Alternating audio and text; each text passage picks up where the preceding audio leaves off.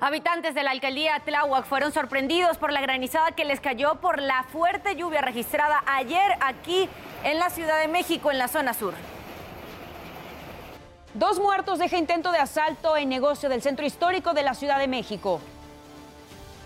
Giran órdenes de aprehensión contra funcionarios del Instituto Nacional de Migración, incluido su director Francisco Garduño, por la muerte de 40 migrantes. México y Estados Unidos acuerdan reforzar la frontera para detener el tráfico de armas y percusores químicos. El FBI arresta a un militar estadounidense de 21 años ligado con la filtración de información clasificada del Pentágono. No se pierda más adelante la buena noticia del día. Demostraremos a un joven de tan solo 24 años que se eh, convierte automóviles viejos que son considerados chatarra en nuevas unidades impulsadas por electricidad. ¿Y qué pasó durante la madrugada de este viernes? Nos los cuentas tú, Oscar Mendoza. Adelante, muy buenos días. ¿Qué tal? ¿Cómo están? Muy buenos días. Les saludo con mucho gusto. Pues vamos a ver qué es lo que ocurrió durante esta noche y madrugada en nuestra guardia nocturna. Desafortunadamente, dos personas perdieron la vida tras ser atacados a balazos. Los hechos ocurrieron en la alcaldía Venustiano Carranza, en la colonia Romero Rubio. Dos personas circulaban a bordo de este vehículo blanco. Eh, antes de incorporarse al retorno, otro vehículo con dos sujetos a bordo comenzaron a cerrarles el paso y les dispararon en repetidas ocasiones. Al menos seis disparos eh, por el parabrisas y otros más por el costado. Uno de ellos falleció en el lugar, otro aún continuaba con vida y fue trasladado a un hospital, sin embargo no resistió y también murió esta otra persona. El lugar fue acordonado por elementos de la policía del sector Moctezuma mientras eh, realizaban los trabajos los peritos de la fiscalía en este lugar, hicieron pues las mediciones correspondientes y el levantamiento del cuerpo. La zona pues fue cerrada por alrededor de dos horas y por supuesto será la fiscalía de la Ciudad de México que le realice las investigaciones para averiguar eh, pues cuál fue el móvil de este ataque y para dar con él o los responsables. Por lo pronto, pues esto fue parte de lo más importante que ocurrió durante esta noche y madrugada en nuestra guardia nocturna. Nos vemos un poquito más adelante y que tengan excelente viernes. Excelente viernes para ti también, Oscar Mendoza. Gracias por la información. La invitación, como siempre, ya lo sabe, a que visite nuestro portal www.adn40.mx. Encontrará aquí información de todo tipo, economía, política, el mundo, entretenimiento, deportes, pero también información útil. Y recuerde que tenemos esta dinámica, este registro para celebrar con los más pequeños de la casa el Día del Niño, papás, abuelos, hermanos Pueden ingresar al portal de ADN 40, cliquear en este banner, hacer el registro aquí en nuestra página, llenar los datos y ya están participando para que sus pequeños puedan estar aquí en ADN 40 y ser conductores por un día. Si aún no ha salido de casa en este 14 de abril, no se preocupe, le tenemos aquí las recomendaciones viales. Según el reporte de Ovial, a las 5.23 minutos de la mañana se registra buen avance en ambos sentidos de Avenida Marina Nacional entre Felipe Carrillo Puerto y Circuito Interior. También se registra, bueno, hay una precaución vial que se reportó a las 5.17 minutos de la mañana en la calle 310 a la altura de la calle 315, Colonia Nueva Atzacualco. Los servicios de emergencia acuden a ese lugar, ténganlo en cuenta por si circula por la zona. También tenemos que considerar para el día de hoy cuáles serán las condiciones meteorológicas. Continúa la presencia del Frente Frío número 48, que en interacción con estas corrientes de chorro polar más esta vaguada polar estarán generando en horas de la madrugada bajas temperaturas en la zona norte del país. Se esperan por esta línea seca y la interacción con el resto de fenómenos meteorológicos que haya tolvaneras. Se registran tolvaneras y fuertes vientos entre 70 y 80 kilómetros por hora, sobre todo en la zona de Baja California, Sonora y Chihuahua. También tenemos la presencia de estos canales de baja presión que son los que están generando inestabilidad en la atmósfera que pasa sobre el territorio nacional. Por lo tanto, toda la mesa central puede que genere lluvias y precipitaciones. CDMX, Estado de México, lluvias aisladas posibles caídas de granizo de acuerdo a las manifestaciones meteorológicas que se den en el transcurso de la tarde.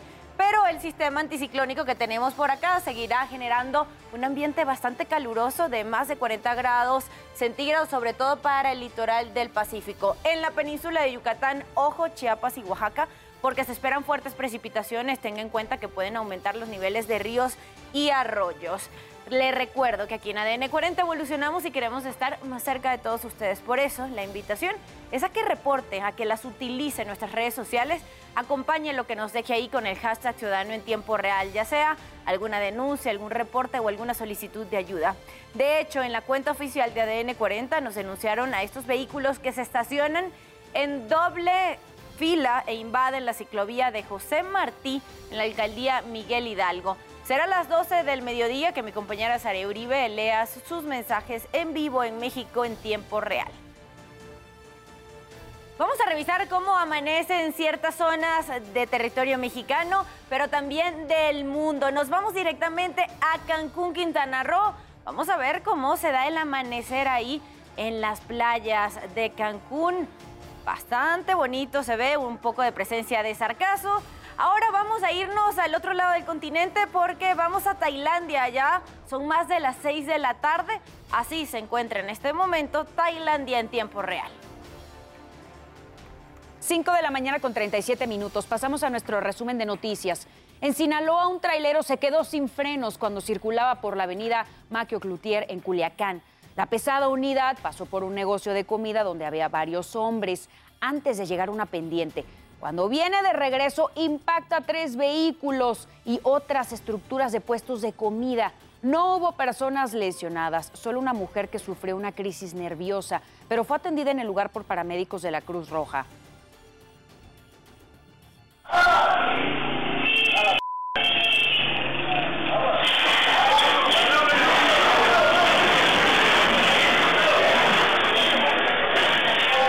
Personas intoxicadas por humo dejó el incendio de un departamento en el segundo piso en calzada de la Ronda 88 en la colonia Exhipódromo de Peralvillo. Los primeros reportes indican que fue una mujer quien provocó el incendio tras una discusión con su pareja. A pesar de lo aparatoso, las víctimas no necesitaron hospitalización. Todos quedaron en calidad de detenidos para deslindar responsabilidades. Bomberos del estado de Hidalgo lograron sofocar el fuego que consumió varios puestos ambulantes que se encuentra fuera del Hospital de Especialidades del IMSS, ubicado sobre el Boulevard Felipe Ángeles en Pachuca. Los reportes indican que las llamas se originan por un accidente con tanque de gas. Se reportó una persona con quemaduras graves que fue trasladado a un hospital.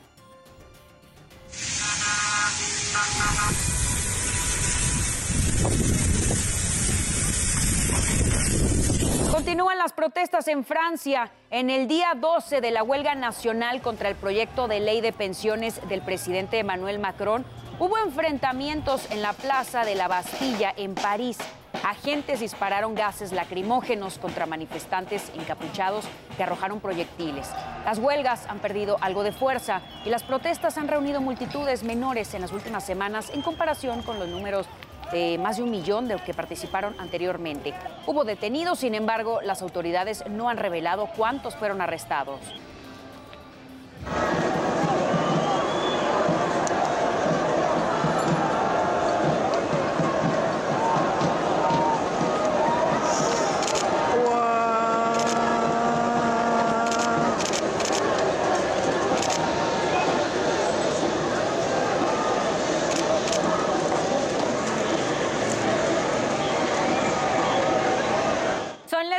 39 minutos de la mañana pasamos a temas de urbe. Ocurrió una balacera en la zona comercial de Mixcalco, en el centro histórico de la Ciudad de México, donde murieron dos personas. Los primeros reportes de la policía indican que fue un intento de asalto contra el trabajador de un comercio.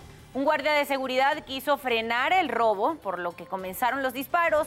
Y por desgracia fue herido y falleció. La segunda víctima era un hombre que solo estaba en el lugar durante la búsqueda de los agresores, un sujeto fue detenido como sospechoso. Al revisarlo, le encontraron un arma de fuego y además estaba herido por dos impactos de bala. Fue hospitalizado y seguirá en calidad de detenido.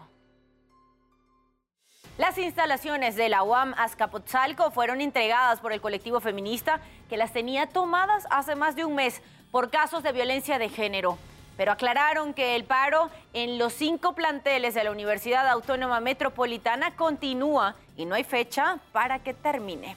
Las estudiantes denunciaron que recibieron amenazas de grupos porriles y temen por su seguridad. nos encontrábamos en una situación que ponía en riesgo nuestra integridad física, mental y emocional, siendo víctimas de hostigamiento e incluso de amenazas de violación. La Facultad de Ingeniería de la UNAM se fue a paro. Entre otras cosas, los estudiantes demandan que se atiendan y sancionen los casos de acoso y violencia de género y por ello realizaron la suspensión de actividades en el nivel de licenciatura. En un comunicado, la facultad señaló que están abiertos al diálogo para atender las necesidades de la comunidad estudiantil. El paro concluirá el viernes 21 de abril. Ayer, después de mediodía, cayó una tormenta en el sur de la Ciudad de México, específicamente en las alcaldías Xochimilco, Milpa Alta, Tlalpan y Tláhuac. En esta última, los usuarios en redes sociales publicaron imágenes de calles cubiertas de blanco debido a la caída de granizo. A raíz de la lluvia se reportó tránsito lento en el transporte público, así como intensa carga vehicular sobre la avenida Tláhuac.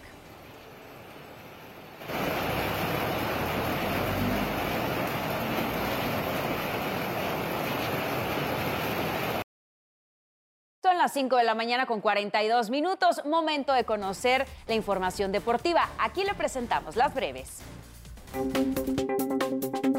Arrancamos con la información deportiva para despertar. San Luis vence 2 a 0 a Bravos de Juárez y prácticamente cumple su principal objetivo del clausura 2023, que era despejarse de los últimos tres lugares de la tabla de porcentajes y evitar pagar la respectiva multa. En el debut de Robert Dante Siboldi, los Tigres derrotaron sin problemas 5-0 al Motagua de Honduras para meterse a las semifinales de la Conca Champions. El sorteo de la Copa Oro 2023 se llevará a cabo hoy. La selección mexicana será cabeza de serie junto a Estados Unidos, Costa Rica y Canadá. El evento tendrá lugar en el Sophie Stadium de la ciudad de California. Toda la cobertura del sorteo de la Copa Oro en vivo lo podrás disfrutar desde la señal de Azteca Deportes Digital. Santi Jiménez jugó 82 minutos. El triunfo del Feyenoord sobre la Roma 1-0, mientras que el Sevilla, sin Teca Tito Corona, salió vivo de Old Trafford y termina empatando el encuentro dos goles a dos en contra del Manchester United en la ida de los cuartos de final de la UEFA Europa League. Con un récord de 13 victorias, el equipo de Tampa Bay empató el mejor inicio del año, en el que los Rays ganaron 9 a 3 a los Medias Rojas. Les bastó para hacer una franquicia con racha ganadora. Con información deportiva de Mauricio Ramírez, ADN 40.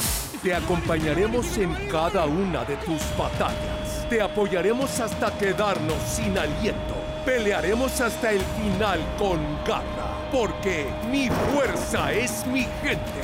19 de abril a las 8.10, México, Estados Unidos, por Azteca 7.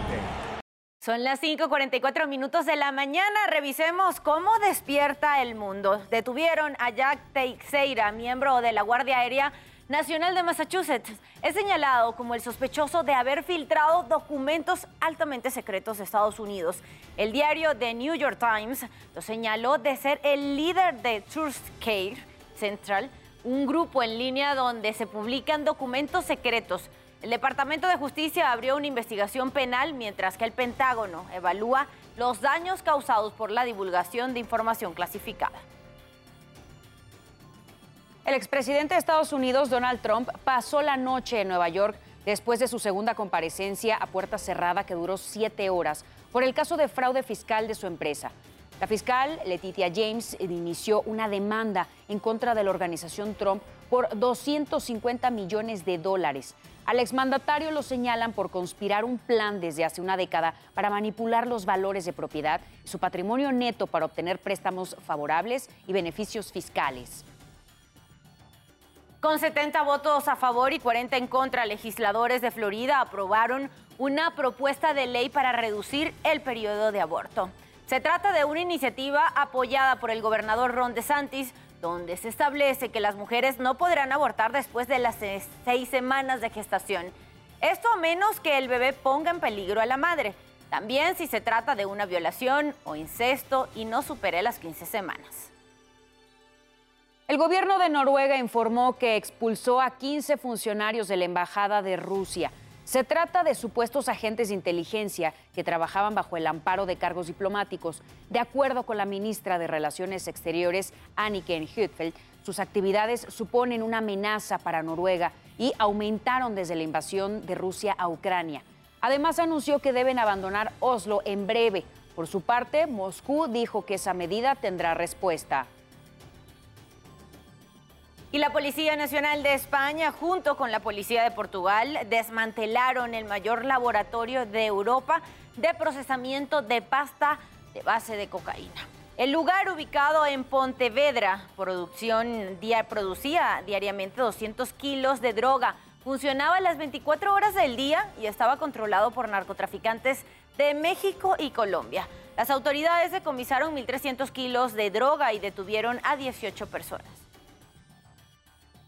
Usted ya está bien informado y con todos los datos que necesita saber antes de salir de casa. Manténgase conectado en todas nuestras plataformas. ADN 40, siempre conmigo.